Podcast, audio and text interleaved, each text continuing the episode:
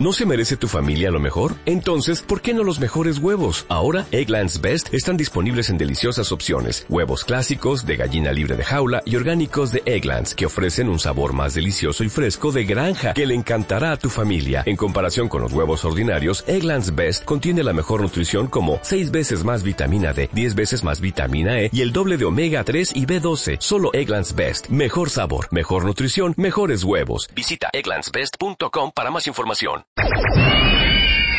Chavos cuentavientes, estamos transmitiendo desde la Fundación Quinta Carmelita.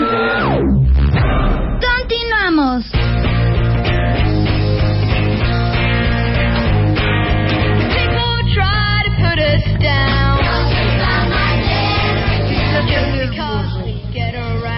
Juan Pablo Arredondo, que está con nosotros hoy acá, que es un extraordinario terapeuta con quien llevo trabajando tantos años y es especialista en niños.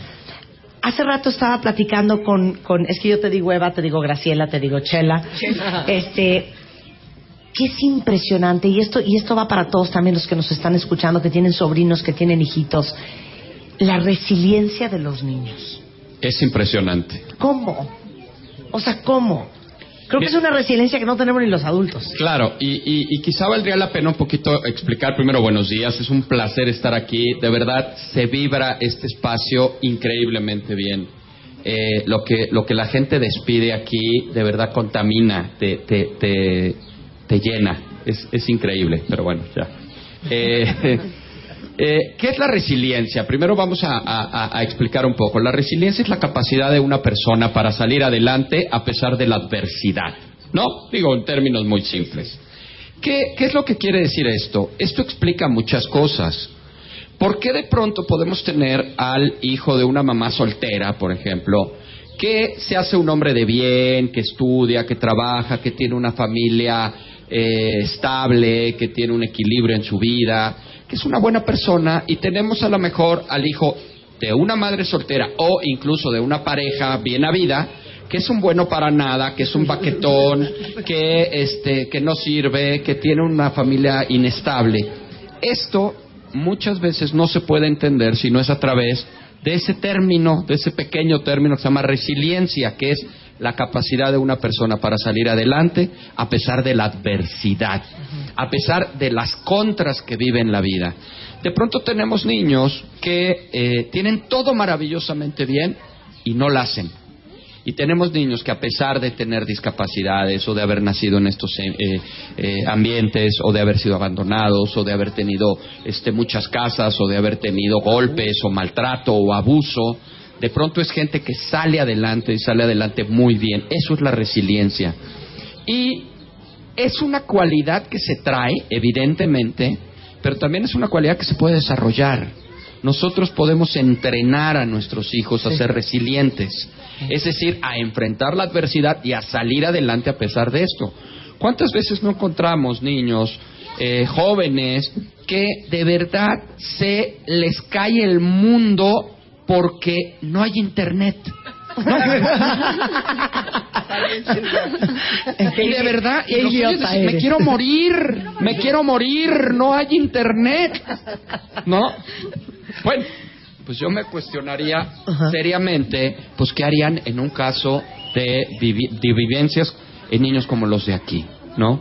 Entonces, creo que el hecho de tener la, la resiliencia, claro que es un- un- una cuestión que se trae, pero también es algo que se puede desarrollar. Lo que pasa es que ellos que son tan chiquitos, es que los estamos viendo aquí, y si no nos dijeran, pensaríamos que los primeros años de su vida han sido vidas extraordinarias. Sí. Porque todos están sonriendo y están contentos. Y bueno, hasta nuestros mismos hijos o, o- o niños que conocemos, ¿no? Hijos de tu cuñada que es una perra, ya sabes, o de tu hermano que era un súper maltratador. Y, y que ves a tus sobrinos o que ves a tus nietos o que ves a, a niños que conoces y dices, qué increíble que siga teniendo esa energía de sonreír, de jugar, esas ganas de vivir, de hacer cosas, como si no hubiera pasado nada. Claro, y mira, Como este- si no tuvieran memoria, ya sabes. Sí, y, y- y yo no puedo, ahorita que estabas hablando, no pude evitar pensar, la verdad, la verdad, la verdad, creo que vemos en este momento niños mejor portados que los que ves en Santa Fe o que los que ves en, este, Sí, sí, en- claro. en- en- en la fiesta infantil de la escuela de tus hijos. Sí, claro. ¿No? El ambiente que se vive aquí es más, como más equilibrado Más que lo que se vive. más- más- más ¿no? cordial. Y no están las mamás eh, rodeando a los niños. Sí. ¿no? Y te digo algo, eh, hace tres años creo que lo hicimos, hace tres o cuatro años, y eso es lo que queremos hacer hoy, y ese va a ser nuestro más grande regalo para todos los hijos de todos los cuentavientes de este programa. ¿Te acuerdas que hicimos el mejor regalo para un niño? Sí, sí. Y lo que realmente hacen felices a los niños y lo que realmente quieren a los niños. Y, y me acuerdo que dijiste algo que nunca se me va a olvidar, que era muchas veces tratamos a nuestros hijos como no trataríamos a nadie. A nadie. Así es, así es. Yo creo que esto es algo que eh, de pronto vivimos mucho en casa. Yo conozco mucha gente, muchos papás, muchas mamás que de pronto se refieren a sus hijos, tratan a sus hijos, se enojan con sus hijos, se permiten estos enojos desbordados con sus hijos, eh, más que con cualquier otra persona en el mundo.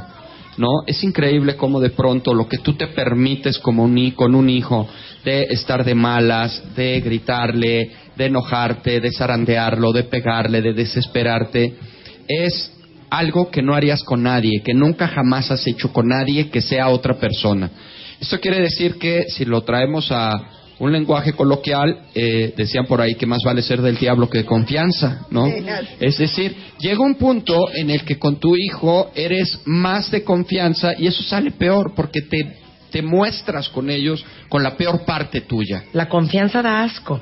¿No dicen Sí. así? La Sí. confianza da asco. Sí, sí, creo que sí. Entonces, yo creo que ese, de ese programa, ¿te acuerdas que se derivó, eh, bueno, una, una gran disyuntiva, ¿no? Que es la, eh, los niños quieren cosas materiales, quieren regalos, quieren juguetes, o prefieren cuestiones afectivas.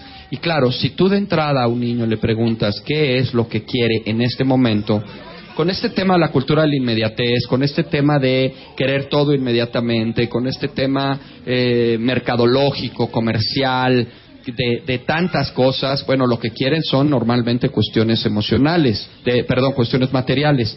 Sin embargo, está perfectamente sabido que incluso por ahí te acuerdas que en ese programa este, había habido una encuesta de una empresa que había hecho...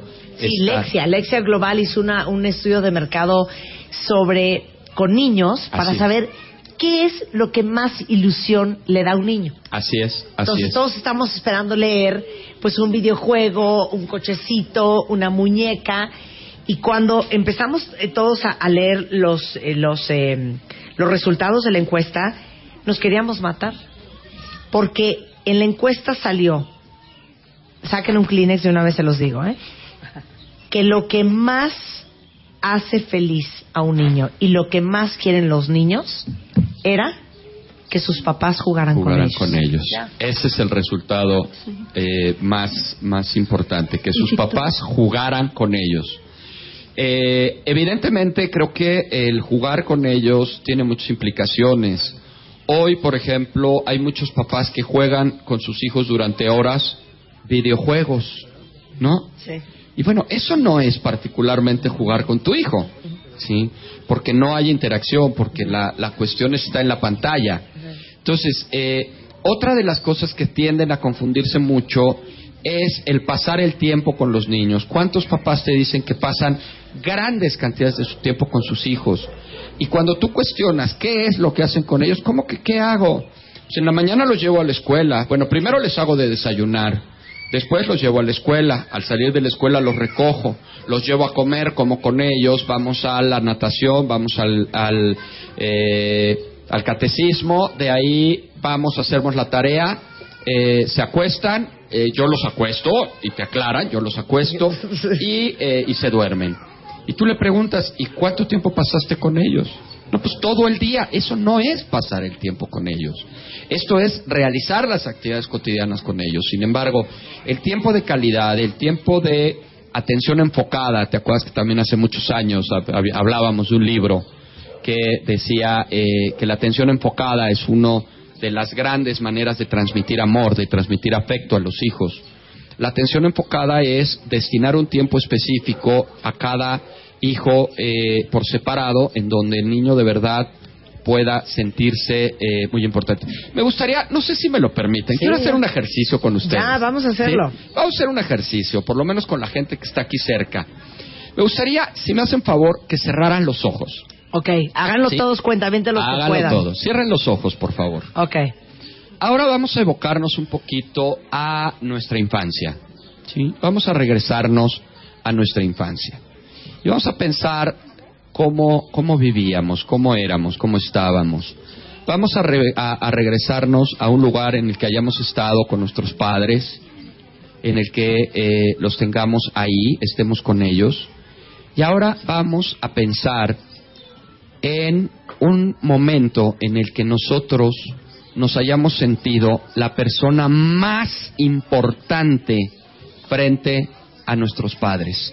Que tú puedas decir, en ese momento yo era la persona más importante para mi papá o para mi mamá. Ok, vamos a parar ahí el ejercicio. Yo me preguntaría, ¿por qué sonrieron? ¿No? Estamos hablando de un recuerdo evocado de, pues, ¿qué les parece? ¿20 años, 30 años, 40 años en algunos casos? Y hoy... Chela hace- dice que 60. ¿Eh? Chela dice que 70. este, bueno, 60, 70. Y hoy, 60, 40, 20, 30 años después, nos seguimos sonriendo al recordar ese momento. Sí. Pero lo interesante sabría- se- sería saber cuál fue el momento. Claro. Porque fíjate que yo ser- no pensé en el momento en que me regalaron la muñeca de Betsy Clark. No, claro que no. Seguro que no. ¿En qué pensaste? Pensé, me acordé de yo metida en la cama con mi mamá, Así es. acurrucada con mi mamá. Por supuesto. A ver, ¿tú qué pensaste? Gina. Bueno, yo pensé en esa vez que me tocó salir en la escolta y que estaban mis papás en primera fila llorando de felicidad, aplaudiendo divinos, ¿no? A ver, Chela. Para mí el momento más importante eran las sobremesas, donde se tomaba mi opinión. Siempre en, en aquella época la sobremesa era muy importante. Claro. Claro. La sobremesa era el momento en que todo el mundo platicaba algo, comentaba o discutíamos sobre cualquier tema. Y entonces cuando te dejaban opinar y hablabas y es- Qué exponías. grueso lo que acabas de decir, hija. Entonces, a mi abuela, parte- a mi abuela no la dejaban sentarse con los adultos. No, pues mis papás fueron un poco más liberales. Sí, sí, sí, pero además tu opinión, mi opinión contaba. Qué- eh, pero qué impresión. O sea, hoy eso es lo mínimo. Lo mínimo. No, están hablando los adultos del niño. Pues sabes que yo la verdad no. Que dices, óyeme, Ajá. óyeme. Ajá. Oye, Eso no es cierto. Eso no es cierto, mamá. Sí, claro. Y ya lo. A mí igual, cu- currucada. ¿Currucada? Acurrucada con mis papás. ¿Y sabes qué? También me imaginé cuando estabas enferma, que ahí estaban pegados a ti todo el tiempo. La sopita. Esa el- parte. Pero fíjate, no pensaste en ningún regalo. No, No, pensaste ningún regalo. en ningún regalo. A mí me pasó, yo voy- ya nadie me preguntó, pero yo voy a decir el mío también. ¿Cuál fue el tuyo? Este, a mí me pasó algo como Gina y les voy a contar brevemente una, una anécdota personal. A mí me gusta mucho cantar. No lo hago muy bien, pero me fascina. Yo siempre he dicho que por lo único que hubiera dejado la psicología es por ser cantante, ¿no? Amo cantar. Y el otro día, haciendo un recuento, precisamente al hacer este ejercicio, el mejor momento, uno de los momentos donde me sentí la persona más importante fue en un festival de preescolar que yo canté la canción de Mamacita Linda Madre mía. en, en público y estaba justamente mi papá y mi mamá hasta enfrente. Y yo la canté y me aplaudieron maravillosamente. Y después de mucho tiempo asocié, ¿por qué me gusta tanto cantar? Porque me evoca ese recuerdo, estar cantando frente a mis papás, ¿no? Y claro, sí, sí me sentí el más importante y el más Pero a lo que tú dices. Y no tenía nada que ver con regalos. Los regalos materiales les fascinan a los hijos, ¿no? Sí, así Mueren es. por ellos. Yo siempre lo he dicho, los regalos materiales les fascinan a los niños, les encantan, mueren por ellos, quieren lo todo, todo el tiempo quieren algo material. Pero creo que ustedes podrán coincidir conmigo. Yo hoy por hoy no encuentro un solo adulto que diga, eh, esto, fui un niño feliz porque mis papás me dieron todo, aunque no me dieron atención ni cariño. ¿no? No, no existe. No, no, Nadie, nadie. nadie. ¿Sí? Y hoy lo que podemos recordar son momentos de cariño, de atención, De de, atención enfocada, de convivencia, de cuando yo me sentí muy importante, no de cuando me dieron mi muñeca o de cuando me dieron la, este, los 25 regalos de Santa Claus o de los Reyes. ¿Por qué? Porque las cuestiones afectivas son las que en realidad quedan, son lo que realmente eh, importa. Yo lo he dicho y esto tiene que quedar perfectamente claro. Lo que más un niño quiere es que juegues con ellos. Lo que más un niño quiere es atención enfocada. Así Que les destines tiempo específico, exclusivo, eh, atento, mirándolo a los ojos, con una, eh, con una cercanía emocional con ellos. Eso es lo que más un niño quiere. Mucho más que regalos, mucho más que nataciones, que tenis, que eh, clases de idiomas. ¿sí? Quiere tiempo contigo y tiempo de calidad. Y dentro de esta, de esta dinámica que estamos hablando, quiero invitar a los voluntarias y voluntarios de hacer un reconocimiento, porque cuando vienen con los niños, hacen una, eh, tienen un contacto directo con cada niño. Y los niños lo aprecian de una manera bárbara. Entonces, el- las voluntarias ahorita suplen de alguna manera esa ausencia o esa falta de atención que le dedicarían los padres. Vienen a ser las tías o, o la, la persona que está con ellos. Y- y- y Eh, fíjese, los perdón, invitamos que- a participar en esto, de verdad. Claro, qué curioso, porque nuevamente, solo desde esta explicación que nos da, es tiempo lo que está dando el voluntariado. Así es tiempo. Y yo quisiera también contar una experiencia. Hace algún tiempo vino una fundación de Cancún a decirnos, bueno, ¿cuál es el sueño de estos niños, no? De los niños que viven aquí. Y todos decían, bueno, puedes pedir lo que quieras, puedes nadar con delfines, puedes ir a Six Flags, puedes ir a lo que se te antoje, ¿no? Y no hubo uno que no respondiera, una familia. Claro. Entonces, mucho más allá de cualquier experiencia que se les pueda dar, lo material, al final de cuentas, lo más importante es una familia. Y yo creo que si le pudiéramos preguntar a los más de 30 mil niños que viven hoy en una casa hogar, la respuesta sería la misma. Claro. Les Y digo ahí la algo. tienen los- y aparte, hijos. fíjense qué cañón. ¿Cuántos de ustedes cuentamente que están oyendo hoy el programa que tienen hijos se malmatan trabajando y cuando se tienen que justificar ante ustedes mismos los workaholics o cómo le están talachando a la vida, siempre dices, porque quiero darle a mis hijos lo mejor, mejor, ¿no? claro, claro. Y entonces, no, y hasta puedes voltearte y decirle a tu hijo, bueno, ¿qué tú crees que el dinero crece en los árboles? Esto lo estoy haciendo por ti, porque quiero que tengas lo que yo no tuve, ¿no? Sí. Y ese es, ese es como nuestro discurso de estoy demasiado ocupado para ponerte atención porque estoy trabajando, porque estoy generando dinero para poderte comprar los tenis que quieres y el y la- la- el gadget que quieres y el último videojuego que quieres. Y cómo por estarle poniendo atención a lo urgente se nos olvida lo importante. Completamente de acuerdo. Con ese pensamiento los dejo y regresando, ahora sí Juan Pablo les va a dar una lista a todos los que son papás que se van a jalar los pelos de la cabeza. Desde la Fundación Quinta Carmelita aquí en el sur de la ciudad estamos celebrando con niños aquí eh, en esta transmisión en vivo y por supuesto con todos ustedes que son también papás y payasos y todo. Ahora volvemos y por cierto, pueden ver esta transmisión a través de www.wradio.com.mx o martadebaile.com porque tenemos cámaras acá y van a poder ver pues lo que estamos haciendo y lo que estamos viviendo en la Fundación Quinta Carmelita. Ahora volvemos, no se vayan.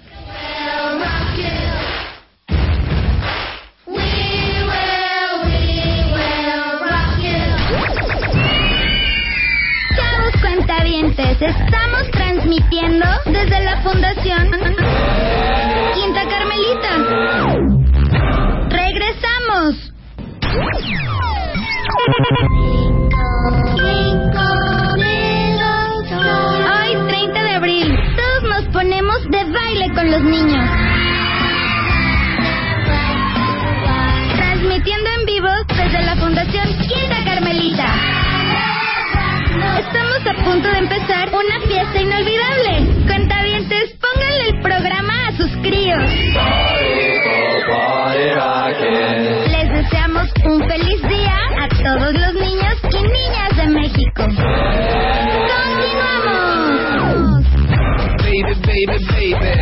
¡Continuamos! Eh, antes del corte estábamos platicando con Juan Pablo Arredondo y Juan Pablo es psicólogo que lleva muchísimos años de experiencia trabajando con adolescentes, parejas, familias, pero sobre todo con niños.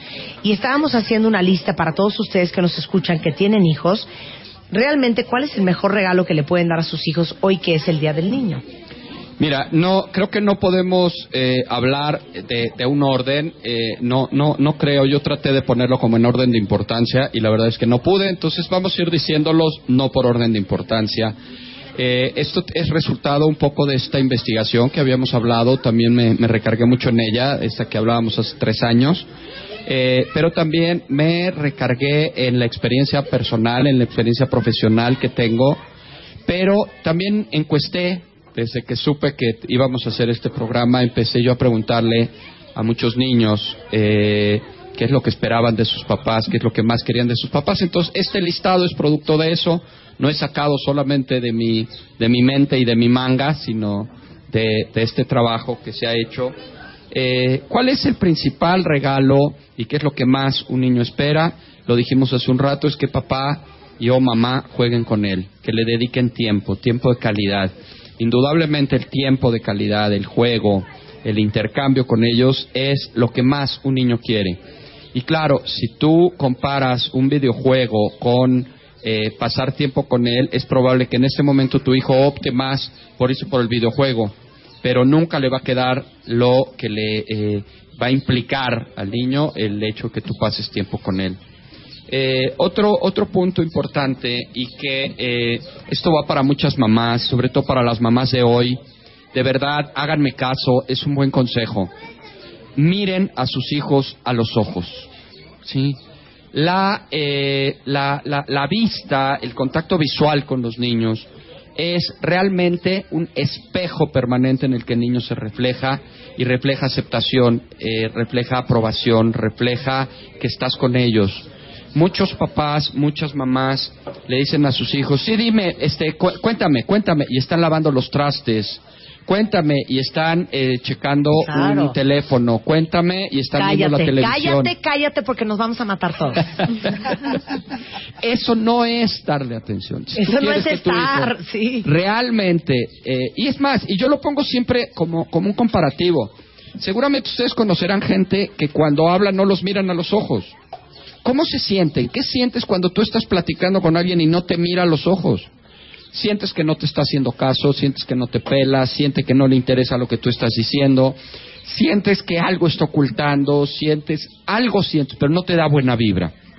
La gente que te mira a los ojos es la gente que te da buena vibra. Entonces, mirar a los ojos es algo que sus hijos les van a agradecer porque implica la atención enfocada y implica que de verdad me puedo espejear ahí. O sea, que si ustedes estaban eh, cosiendo un botón mientras que su hijo les estaba contando De un la cuento, novia, ok, este, eso no cuenta. Ese no cuenta. Ese me lo tachan. Así y es. estaban lavando los trastes mientras que el niño les estaba contando cómo se peleó con el amigo, ese también me lo tachan. Así es. Y si el niño les estaba platicando y ustedes estaban en su celular, ese también me lo tachan. Y Entonces, la cuando uno empieza a hacer la suma, te das cuenta que en realidad no lo has pelado. No lo has pelado. Y a eso vamos a tachar uno más. Si tú vas manejando y lo recogiste de la escuela y te vienen contando, ese tampoco cuenta. ese también me lo tachan. Sí. Entonces, si se dan cuenta, todo lo que nosotros pensamos que hemos compartido con ellos, como decías al principio, porque lo llevamos a la clase karate, porque estuvimos, porque fuimos, porque lo llevamos al súper, todo eso no cuenta. No, en, en realidad eso para no cuenta de- como atención enfocada. Así es. Entonces, mirar a los ojos a los hijos, de verdad, yo se los, eh, se los doy como una recomendación. Empiécenlo a practicar. Cambien ese sistema y cuando sus hijos les hablen, volteenlo a ver a los ojos. Es probable que se desconcierten tanto que hasta les brinque. Se y ponga digan, a ver, a ver, nervioso. ¿qué- A ver, mamá, ¿qué, qué, qué- qué pasa? ¿Qué, qué, qué- qué hay aquí? ¿No?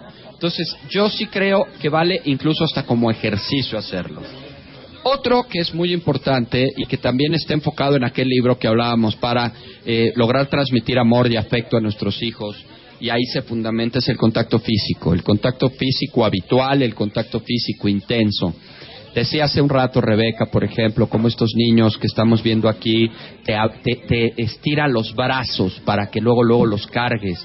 ¿Qué están buscando? El contacto físico, el contacto de cariño, de caricias. Y es ahí en donde el niño se va a alimentar. Entonces, muchas veces, hay por ahí, leí en alguna investigación, que el contacto físico en un niño a partir de los cuatro años se restringe a cuando lo cargas para subirlo a la sillita del coche. Y cuando, si bien te va, lo arropas para acostarlo. Esos son los dos contactos sí. principales físicos de una mamá a su hijo a partir de los cuatro años. Perdemos el contacto físico habitual, intenso, afectivo. Eh, otro, otra cosa que los, papa- que, que los niños esperan y quizá a los papás les pueda eh, como, como parecer extraño, no saben cuántos casos he tenido, parece, a mí me llegan los casos como en oleada, de repente como, como que se contaminan de ciertas cosas. Este es muy importante. Los niños, si hay algo que quieren de ti, es que no mientas, que no les mientas. Es increíblemente doloroso lo que un niño experimenta cuando sabe y se da cuenta que sus papás les están mintiendo. No intentes engañarlo, no intentes verle Pero la cara de ver, tarado. ejem- eh, ¿cómo, eh, como qué tipos Mira, típicos te ejemplos? puedo hablar de muchos, pero te voy a decir uno de ellos. Te enojaste con la pareja, estás llorando. ¿Qué pasó, mamá? ¿Qué tiene? Nada, nada, me acordé de algo muy triste. Espérame, pues no, pues si están viendo que te acabas de pelear, ¿sí? Si tú tratas de verle la cara, si tú tratas de hacer como que eres más listo que ellos, si tú los subestimas, finalmente ellos se irritan. Los hijos se enojan cuando ven esta eh, subestimación de los papás, como si me quisieras de verdad engañar. Eh, me mientes porque me dices cosas que no son. El típico ejemplo es cuando los papás están separados o están divorciados, que empiezo yo a hacer toda esta alienación parental, empiezo a meterle tirria a los hijos respecto al papá del otro sexo, empiezo yo a decirles que de pronto este su papá es una mala persona y lo que el niño ve y lo que el niño vive todas las veces es que su papá no es una mala persona. Tal vez engañó a su mamá, pero no es una mala persona. Claro. ¿no? Entonces, engañar a los hijos, mentirle a los hijos, tratar de verle la cara a los hijos es algo que de verdad no te perdonan y que les afecta mucho. Hace un rato, fuera del aire, platicábamos justamente de estos eh, papás en donde en, en familias donde hay niños adoptivos deciden engañar a los hijos, mentirle a los hijos, ocultar la información de ser adoptados. Esto es un engaño, ¿no? Seguramente ustedes tendrán muchas, muchas experiencias, muchas anécdotas que conozcan de personas que más grandes se enteraron que eh, eran adoptados y el golpe es terrible, es terrible. Nos estabas contando, no sé si quieras eh, retomarlo, del caso de una mamá que decide en su boda, en la boda de su hija, decirle, bueno, ahora sí, ya que te vas a casar, te voy a decir la verdad, eres adoptada. El día de su boda. Y no sé qué pasó. Pues no sabes qué pasó. La pobre criatura no lo podía creer. En ese momento se deshizo la boda. Se deshizo la boda porque se sintió... No pudo con el shock. No pudo con el shock. Se sintió engañada a una vida eterna donde ella sabía que... Sentía que sus padres la adoraban. No, a la larga, después de muchas terapias y demás, el muchacho fue muy... Lo entendió. Él sí sabía que ella era adoptada. Pero nunca se lo dijeron. Entonces ella se sintió engañada por todos. Incluyendo por el marido. Claro. Entonces, este, no llegaron a, a- a casarse porque iban hacia la iglesia, se habían casado ya por lo civil. qué iba- regalito. No, no. Qué regalito. Eso no se hace, o sea, la mentira se te revierte en cualquier momento. Y especialmente el tema de la adopción. ¿Ya? Tenemos el caso de una pareja, como decías tú, que se divorciaron. En el momento que se divorcian, ella, de, la una de las chicas de 14 y la otra de 16, 17, y él decide, de la rabia porque se iban a divorciar, decirle que eran adoptados. Entonces, además Como de para darle en la torre a la mamá. Claro, ahí es la venganza entre uno y otro, ¿no? Entonces, esas cosas pues no las podemos no podemos manejarlas, por eso siempre les pedimos aquí en Quinta Carmelita que la palabra adopción va de por medio. Es un medio de engendrar un hijo a través del corazón. No en el vientre, pero en el corazón. Y esos niños muy deseados, definitivamente. Los niños adoptados son los niños más deseados, porque muchos niños vienen al mundo sin saber que venía la pobre madre y entonces no hay ese deseo. Pero estos niños saben que cuando van a una casa van porque los están deseando. Claro. Un, un punto bien importante que dices ahora, que, que hiciste el ejemplo de, digo, si estás llorando no le digas, ay, es que me acordé de algo bien triste, acabo de ver que te acabas de tranquear con mi papá. Pelearse enfrente de los hijos. Es una de las cosas más terribles que hay. Yo creo que no hay un solo niño que pueda decir que no le afecta el ver pelear a sus papás. La Y verdad esa es, es una que gran somos- forma de violencia, Juan Pablo. Claro, además somos bien, no, no sé qué palabra usar para no decir una grosería, pero somos bien tarados, ¿no? O bien ilógicos. ¿Por qué? Porque toda la vida nosotros no transitamos con la bandera de yo por mis hijos hago cualquier cosa. La frase mis hijos son lo más importante es una de las frases desafortunadamente más trilladas que existen. Yo lo he dicho a miles de papás, ¿de verdad tu hijo es lo más importante? Sí. ¿De verdad tu hijo te importa mucho? Sí. ¿De verdad harías cualquier cosa por tu hijo? Sí. Cállate. Cállate. Sí. Sí. Sí. Yo te adoro. Cállate. ¿Por qué? Porque todo lo que estás vociferando en el pleito afecta a tu hijo. ¿Sí? Y no le va a afectar si su papá le está poniendo el cuerno a su mamá. Le va a afectar el hecho de que su mamá le diga que es un hijo de la fregada, que es un tal por cual, que es un infeliz, que es un poco hombre, ¿sí? Eso sí le va a afectar al niño. ¿sí? Entonces, si tú crees que el hecho de que sepa quién es su padre, porque yo me voy a encargar de que sepa quién es su padre y que cómo es él, eso lo va a afectar mucho más que lo que tú en un momento dado puedas hacer o dejar de hacer. Te adoro. A ver, dame No. otra. Ah, sí. Tus hijos son lo más ¿Tu importante. hijo es lo más importante para ti? Sí, ok. Entonces, retírate y vete. Cállate. Sí, vete, así. Deja las cosas como están. ¿sí? Yo he visto casos, he tenido casos en donde los niños llorando, berreando, suplicándole a los papás que por favor dejen de gritar, los papás siguen gritando y siguen discutiendo. Esto implica que uno está viendo muchísimo más por él que por el otro. El caso de la adopción que acabas de decir, en donde después de las separaciones, ahora te voy a dar en la torre donde más te duele, que es con tus hijos. Y se supone que tus hijos es lo que también a ti más te importa.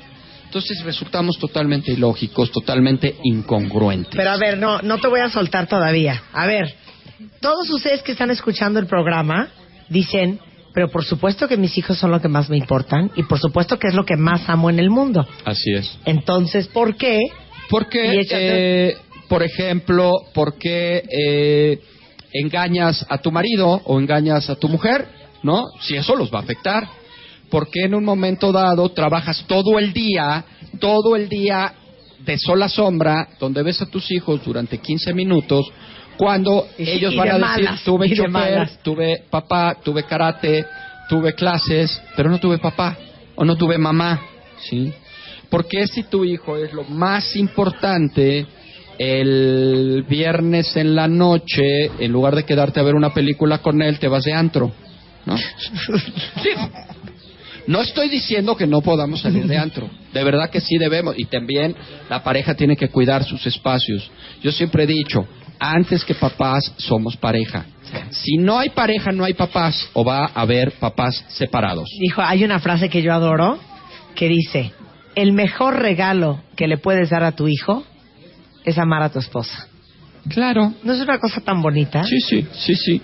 Totalmente. No los de quiero hacer llorar a todos los cuentavientes que están Sí, escuchando. Pero ibas a de decir, acuerdo. claro que debemos de ir de Eh, yo pero... tengo ahorita una pareja que, que, bueno, tengo muchas, pero una de ellas en particular, de verdad, como la canción de, Julio Iglesias, se olvidaron de vivir, bueno, ellos se olvidaron de ser pareja. Nació el hijo y adiós la pareja. Él en muchas ocasiones le dijo, ¿sabes qué? Me siento descuidado, me siento abandonado, siento que desde que nació nuestro hijo, tú te has volcado sobre él.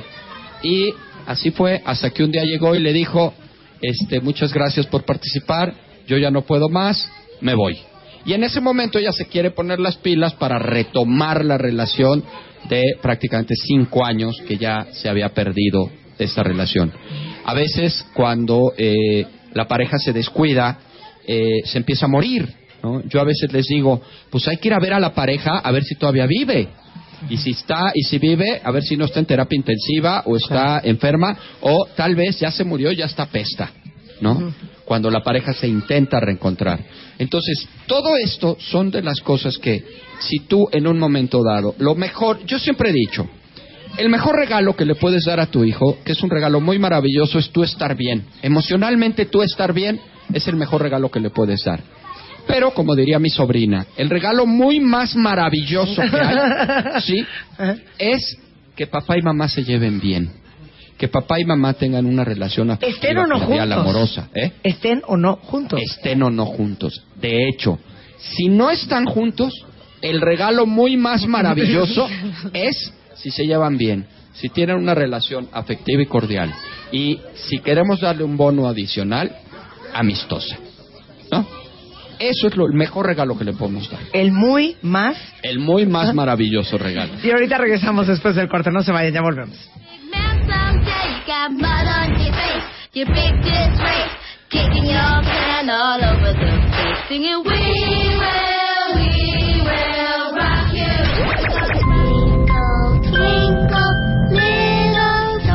Porque todos los cuentavientes nos ponemos de baile con los niños. ¡Ya volvemos! Cuentavientes, estamos transmitiendo desde la Fundación Quinta Carmelita. Continuamos.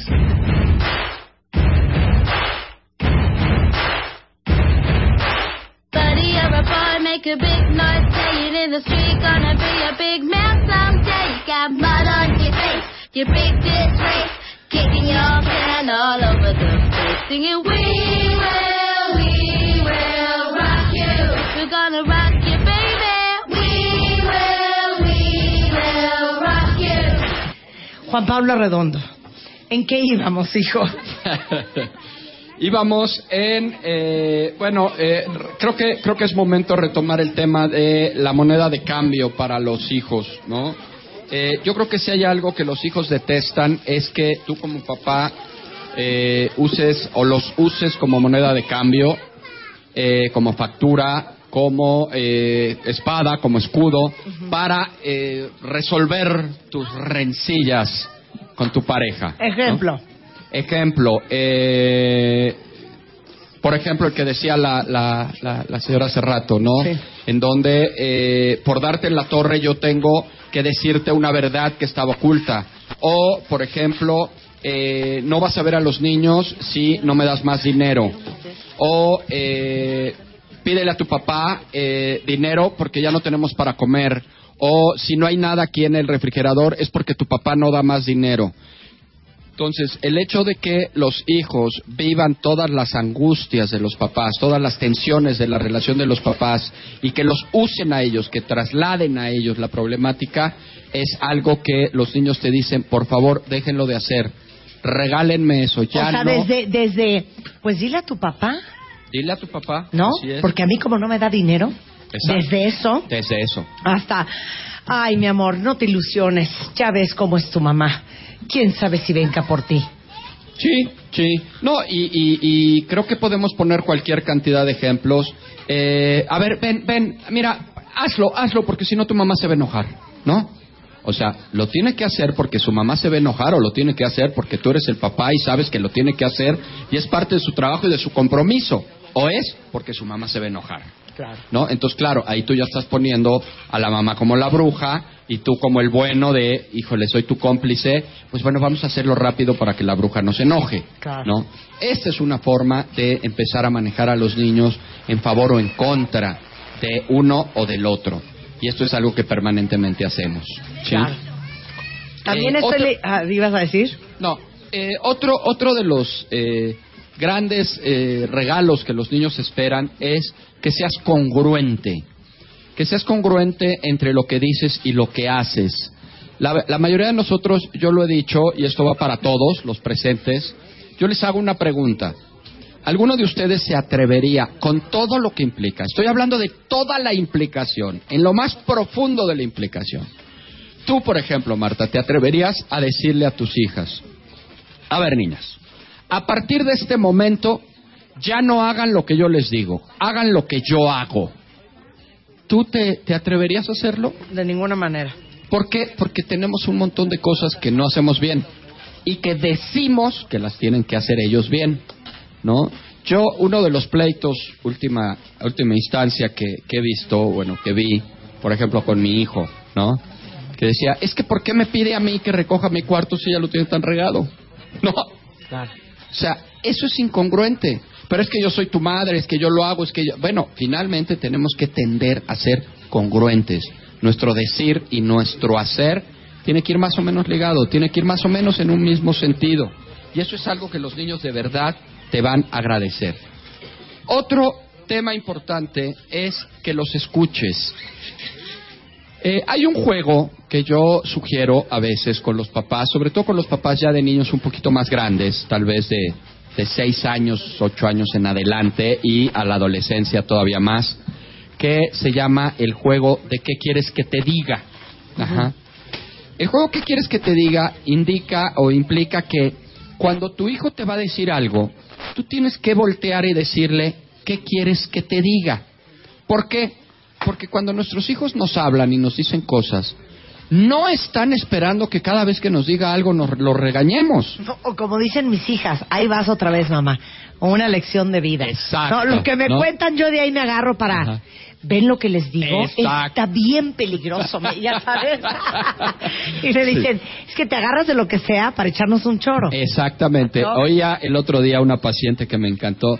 Me dice, es que ay, utiliza cualquier cosa para echarme su rollo emocional, ¿no? O sea, para decirme toda la- el- el- el- el- esa lección de vida. Entonces, el, el qué quieres que te diga, un niño, de verdad, un hijo a veces te platica solo porque tú los oigas, porque, porque sepas, te están informando. Otra vez, eh, algunas otras veces te platica porque quieren un consejo, porque Claro. quieren que les digas si tú has estado en esa situación, porque quieren que les digas qué harías tú en su lugar, porque quieren que les digas si tú ya lo viviste, porque quieren que les digas eh, que incluso que quieren que los regañes de pronto. Entonces, cuando tú le dices qué quieres que te diga, a lo mejor el chavo va a voltear y te va a decir quiero que me regañes y lo regañas de verdad. O quiero que me des un consejo o quiero que no me digas nada. Y entonces te callas la boca y no dices nada. Porque aparte es súper chistoso, sobre todo con los adolescentes, que vienen y te cuentan un cuento enorme, ¿no? ¿No? De, y entonces, mamá, chécate lo mala onda que se portó ella con la otra, porque llegó y le dijo que neta estaba cañón y se me hizo malísima onda. Y entonces yo me volteo y digo, sí, pues la verdad es que tienes la razón, me parece que está fatal que esa niña sea así. ¿Sabes qué? Por eso no te cuento nada. Ya sabes. Entonces, claro, mejor decir, ¿qué quieres que te diga? Porque lo que digas, ahora sí que si te corres te tiro y si te quedas te mato. Claro. ¿No? Claro, claro, por supuesto. Y esto es de ley, esto es a fuerza. Si tú de pronto volteas y le dices, bueno, yo creo que este, pues eso va a tener consecuencias. Sí, sí. Ah, Claro, No. hoy va la otra. Mamá, es que no sé si ir porque la verdad es que qué flojera, porque no van mis amigos, pero entonces se me hace mala onda no ir porque ella me invitó. Pues sabes qué, mi amor, es bien importante que en la vida hagas lo que tú quieres. ¿Sabes qué? Por eso no te cuento nada. O sea, entonces, bueno, entonces uno qué dice, ¿no? Sí, sí, totalmente. Entonces, eh, el, el hecho de, de que podamos jugar este juego de qué quieres que te diga es una de las estrategias más específicas y más maravillosas que yo conozco para incrementar la comunicación con tus hijos. ¿Por qué? Porque eso sí puede abrir canales. Es que los escuches y que no siempre opines, no siempre des tu mensaje de vida Claro, ante todo. claro. Y que tienes que aprovechar eso. Ahora, dijiste algo hace rato que está cañón y, y desafortunadamente es lo que siempre decimos en el programa. Ojalá que hubiera un chocho que uno se toma para componerse de todos sus traumas. Pero dices tú, los niños quisieran que sus papás estuvieran bien emocionalmente porque eso les da la oportunidad a estar bien emocionalmente ellos. Así es. Entonces, la verdad es que pónganse a pensar esto. Sin duda alguna, la labor más fuerte para un, para un ser humano es criar a un hijo, es ser padre. Y es algo para lo que nadie nos enseña. Y como nosotros tampoco venimos de grandes ejemplos, este, la verdad es que es muy fácil que estemos operando desde pues la prueba y el error. Así es. ¿no? Y sin darnos cuenta que en el momento en que uno decide ser papá, parte de la- del compromiso que tú estás adquiriendo es en trabajar en ti mismo. Totalmente. Porque si tú no estás bien, ellos no van a estar bien. Yo creo que estás diciendo dos cosas fundamentales. El primero es el estar uno bien para que nuestros hijos estén bien. Porque, porque además, Marta, y creo que todos coincidirán conmigo, la salud mental también se aprende, ¿sí? Es decir, uno no nace con salud mental. La salud mental se aprende. Y se aprende a través del ejemplo, a través del contacto con una persona sana emocionalmente o con una persona enferma emocionalmente, porque eso contamina, eso enferma a uno mismo. Entonces, creo que esa parte es eh, absolutamente central, el hecho de que nosotros estemos bien emocionalmente para que nuestros hijos lo estén. Por otro lado, creo que estas, eh, estos aprendizajes de vida que de pronto nosotros queremos, el típico, tú pusiste unos ejemplos, pero yo te voy a poner otros. Ay, mamá, ¿qué crees? Fíjate que estábamos en el- la clase, estábamos echando relajo, estábamos aventando papeles y de repente Pepe avienta un papel, en eso entra el maestro y le pega en la cabeza. Pero ¿qué haces tú aventando papeles? Tú no vas a la escuela a aventar papeles, tú tienes que estar en tu salón sentado esperando al maestro. Entonces dices, qué flojera, no te voy a contar nada. ¿No? Qué aburrida eres. Claro. Todas estas lecciones de vida que queremos nosotros permanentemente darles, nos las tenemos que evitar. Nuestros hijos están hasta el gorro de este tipo de aprendizajes. ¿sí? Y entonces, ¿cómo le das, a, a qué horas les das las lecciones de vida? Creo que los eh, hay, hay dos. Me parece que uno es evitártelos lo más que puedas, porque ya los tienen, ya los traen. La verdad es que los niños tienen sus propios mensajes de vida. Y dos, eh, eh, usando momentos pedagógicos. Momentos pedagógicos puede ser, eh, estás, por ejemplo, ahí, vas, vas en el coche, y sabes que, mi amor, me quedé pensando en lo que me contaste el otro día de, eh, del maestro que le pegaron en la cabeza, ¿no? Me parece que, bueno, yo creo que el maestro tuvo razón en enojarse porque, este, pues, uno no va a la escuela a eso, ¿no? Claro. Por ejemplo. Sí. O sea, no tiene que ser en el momento en el que el niño te lo está contando y en el momento en el que te lo están planteando. Puede ser en cualquier otro momento. Y esto va a permitir que haya incluso mucho más apertura que cuando ellos te están hablando. Cuando ellos te están hablando, no hay apertura. Otra cosa que los niños quieren permanentemente, eh, y quizá lo podrían preguntar para que no me crean, ¿no? Para que sean incrédulos conmigo, y pregúntenselo a sus hijos. Y, y, y dígales, ¿qué prefieres, hijo? ¿Una casa limpia con una mamá histérica o una casa sucia con una mamá más tranquila? ¿Qué preferirías? ¿No? Así, ¿quién va a decir una casa impecable y mi mamá pegando Y alaridos? mi mamá histérica, ¿no? Entonces, eh, los niños prefieren más mamá y menos casa limpia, más mamá, más papá y menos orden, más mamá, más papá y menos reglas y impuestas. Entonces, el hecho que nosotros les demos a nuestros hijos tiempo en lugar de estos hábitos que puedan llegar a ser como muy eh, muy rígidos, como muy eh, autoritarios de pronto, la verdad es que creo que ha- había una frase de hace muchos años en una obra de teatro que decía, simple simpleza es la simplicidad, ¿no? Y creo que así es como aplica con los hijos. Las cosas simples son las cosas que más profundidad van a tener, no eh, el- la- las cuestiones estructuradas en, en extremo. Yo lo he dicho y creo que esto es algo que puede servir para efectos de eh, educación, para efectos psicológicos, para efectos de eh, cuestiones emocionales con los hijos, siempre, absolutamente siempre, considero que la fórmula está en el término medio. El problema del término medio es que nadie lo conoce, nadie sabe dónde está, todos sabemos dónde están los extremos. Pero siempre en el término medio, no tanta limpieza, no tanto orden, no tanta estructura, no tanto trabajo, no tanta eh, obsesión por los hijos, no tanta sobreprotección. Hablábamos hace un rato de los papás que hoy se han volcado en sentidos contrarios, en donde pareciera que mientras más le permites a tu hijo, mientras más le dejas hacer cosas, más los quieres. Hay una tendencia horrible de hoy por hoy de pensar que los, eh, que los límites y el amor están peleados, casi peleados a muerte, como si querer a un hijo es sinónimo de dejarlo hacer lo que se le pegue la gana y que si tú no dejas a tu hijo hacer lo que se le pega la gana no lo quieres tanto. Claro. Los límites y el amor no están peleados, incluso siempre lo digo. ponerle límites a los hijos no solamente está peleado con el amor, sino que además me parece que es un profundo acto de amor, ponerle límites a los hijos. Entonces, creo que el hecho de que nos rigidemos en la limpieza, en la estructura, en las cosas eh, en orden, creo que también afecta a nuestros hijos. Estoy de acuerdo. Ya en el Twitter todo el mundo dice, no, yo la verdad prefiero una mamá este buena onda y la casa no tan limpia que una mamá esquizofrénica con la casa, Con la casa impe- impecable del- de revista, ¿no? Totalmente. Ahorita vamos a regresar después del corte. Llama a Marta de Baile.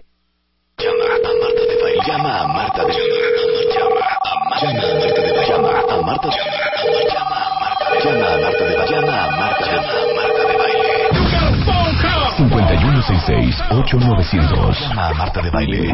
Y 01800-718-1414. Llama a Marta de Baile. Llama a Marta de Baile. Marta de Baile en W. Chavos cuentavientes, estamos transmitiendo desde la Fundación Quinta Carmelita. ¡Regresamos!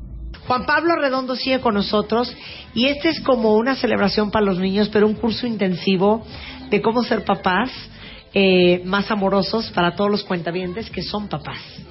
Eh, hacemos hincapié en que eh, los regalos para los niños son maravillosos, siempre lo quieren. Están siendo producto de la cultura de la inmediatez, de querer siempre el videojuego, de querer siempre el aparato electrónico, el iPad, el iPod. Pero eh, sabido de más está que un niño no nunca va a recordar su infancia a través de lo que tuvo, sino a través de cómo vivió con sus eh, papás, el tiempo que pasó con ellos, de los momentos de calidad que en un momento tienen. Eh, en el aire, eh, hablábamos, digo, fuera del aire y antes de entrar al corte, de esta tendencia de los niños, eh, perdón, de muchos papás de eh, no ponerle límites a los niños. Es importante que entendamos que eh, los límites y el amor no están peleados. Eh, si me permites, incluso, y, y aprovecho porque me han dicho mucho que cuándo va a ser la conferencia de límites. Claro. Ya tenemos tres conferencias este, en, tre- en dos teatros distintos, en el, en el teatro eh, Venustiano Carranza y en, el, y en el Teatro de la República. Ya nos tenemos que extender los lugares donde hemos estado dando las conferencias. Ya no cabemos, afortunadamente. Entonces, bueno, estamos en dos teatros, en el Teatro de la República y en el Teatro Venustiano Carranza. Eh, ¿Cuándo vamos a es? dar, eh, eh, la de Límites es el día 31 de mayo, sábado, 31 de mayo. Vamos a dar una también de separación y divorcio en el Teatro Venustiano Carranza el 28 de junio. Y uno de pareja, que también me han pedido mucho, cómo mejorar las relaciones de pareja. Eh, hablábamos de lo, de lo importante que es que los papás estén bien. Y si la pareja no está bien, los niños no van a estar bien. De verdad, inviértanle un poco de tiempo a mejorar la relación de pareja.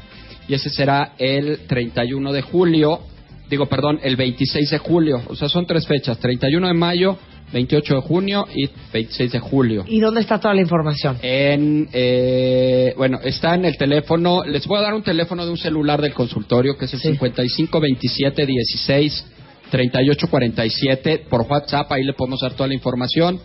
También está toda la información en el teléfono del consultorio 55 23 10 10 y en Facebook, que es Facebook Juan Pablo Arredondo. Y Muy bien, y aparte encontrar. Juan Pablo tiene varios libros. Uno es Límites y Berrinches. Límites y berrinches. El segundo es Hablemos de sexo con los niños. El tercero es Adolescencia, cómo entender a tu hijo. Y el cuarto, más reciente, es Separación y divorcio, cómo no afectar a tus hijos. Y bueno, tres de estos temas están tocados en estas conferencias. Eh, ojalá, ojalá puedan ir. Ahí está toda la información, tanto en Facebook, en el teléfono de celular o en el otro. Pues mil gracias, Juan Pablo. Eh, Fue un placer tenerte acá. Al contrario, al contrario, es, es- es un placer yo, yo poder este, compartir Y es estos en espacios. Twitter es arroba. Ah, ¿no Arroba- tienes Twitter? Sí tengo, pero no lo uso. Ay, de Es que, veras, pues muy mal. te, te esclaviza el Twitter. No tú. Pero ni modo, servicio al cliente, servicio al cliente. Claro, yo el Facebook, sabes que el Facebook contesto absolutamente Ah, todo lo sí, que me entonces ponen. ¿cuál le quieres en Eh, Facebook? Juan Pablo Arredondo. Facebook Pablo es Juan Arredondo. Pablo Arredondo. Contesto absolutamente todo lo que me ponen. Muy bien, pues muchas gracias, Juan. Bueno. De veras es un, un placer haberte tenido aquí el día de hoy. No, al contrario, al contrario. Gracias. Waving your banner all over the Twinkle, twinkle, ponemos de baile con los niños. ¡Ya volvemos!